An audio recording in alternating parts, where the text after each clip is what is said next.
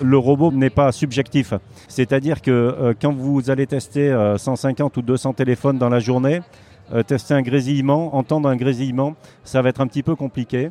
Alors que le robot, normalement, lui, ne va pas se fatiguer. Bonjour Christophe Barthélémy. Bonjour. Vous êtes président de la société Ponant, une entreprise euh, basée à Valence, dans la Drôme. Et alors, vous avez mis au point un, un robot pour tester les smartphones et notamment les, les mobiles euh, reconditionnés pour savoir s'ils n'ont pas trop souffert et, et, si on peut encore les utiliser, c'est ça? Voilà, tout à fait. Effectivement, on a développé un robot, alors euh, historiquement, qui permet de tester un grand nombre de, de types d'équipements industriels, euh, domotiques, médical, etc. Donc c'est un produit qu'on commercialise depuis maintenant 4-5 ans. Et depuis un an, on travaille sur euh, l'adaptation de ce robot pour euh, le reconditionnement de smartphones. Il faut savoir qu'en France, il se reconditionne à peu près 450 euh, 000 téléphones par mois et tous ces téléphones doivent être testés, testés au minimum une fois ou deux fois. Ce test est souvent répétitif et peut être subjectif. L'idée de ce robot, c'est d'être capable d'amener un test tout à fait objectif et sur tous ces produits. Alors vous testez quoi exactement En fait, on va tester toutes les fonctions d'un smartphone. Euh, ça va être les fonctions, les, appareils photo, bien évidemment, le flash, euh, des fonctions de lecture de QR code, l'écran, la qualité de l'écran, la qualité du son, euh, la sensibilité du tactile, les boutons latéraux. Il y a à peu près une cinquantaine de tests qui sont réalisés par smartphone. Il faut savoir qu'il y a 1, 2, 3 haut-parleurs, 1, 2, 3 micros, 1, 2, 3 appareils photo. Ben, il faut tous les tester les uns derrière les autres. C'est à peu près entre 30 et 50 tests individuellement, individuels pardon, pour tester l'ensemble d'un smartphone.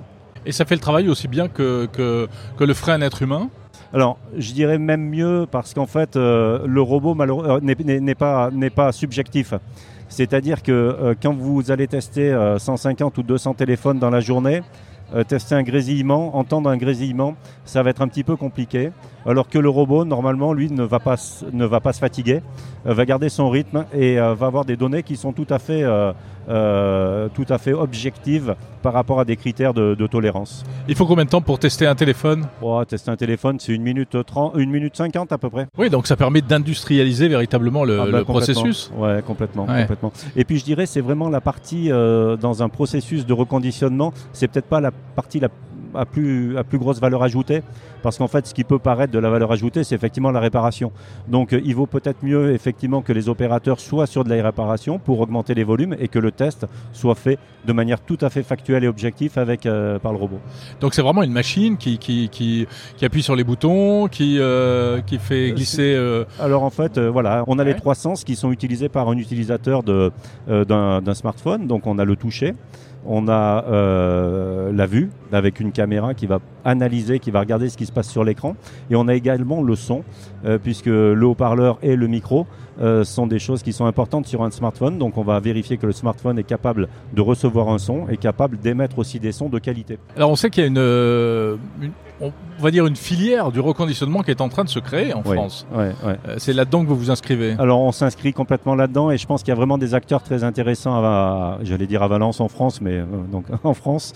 effectivement, on vient de signer un partenariat avec DxOMark, qui est un leader aujourd'hui sur l'analyse euh, de la qualité des équipements électroniques. Alors en général, ils travaillent plutôt sur un produit neuf, sur un produit qu'ils vont référencer et qu'ils vont noter. Euh, l'idée, c'est de dire, on va travailler avec eux sur non plus des produits neufs, sur des produits reconditionnés, et non plus sur le modèle de référence, mais sur tous les numéros de série qui sont produits, de manière à ce que chaque euh, téléphone soit capable de sortir avec un label en disant, bah, celui-ci, il a été testé Ponant DxOMark. Et je pense qu'effectivement, amener du rationnel et des labels autour de ça doit donner confiance aux utilisateurs finaux, aux personnes qui vont racheter les téléphones, parce qu'à la base, c'est quand même eux qui ne doivent, euh, enfin, qui doivent retrouver la qualité du téléphone qu'ils ont acheté. Merci. Christophe Barthélémy, président de la société Ponant Technologies.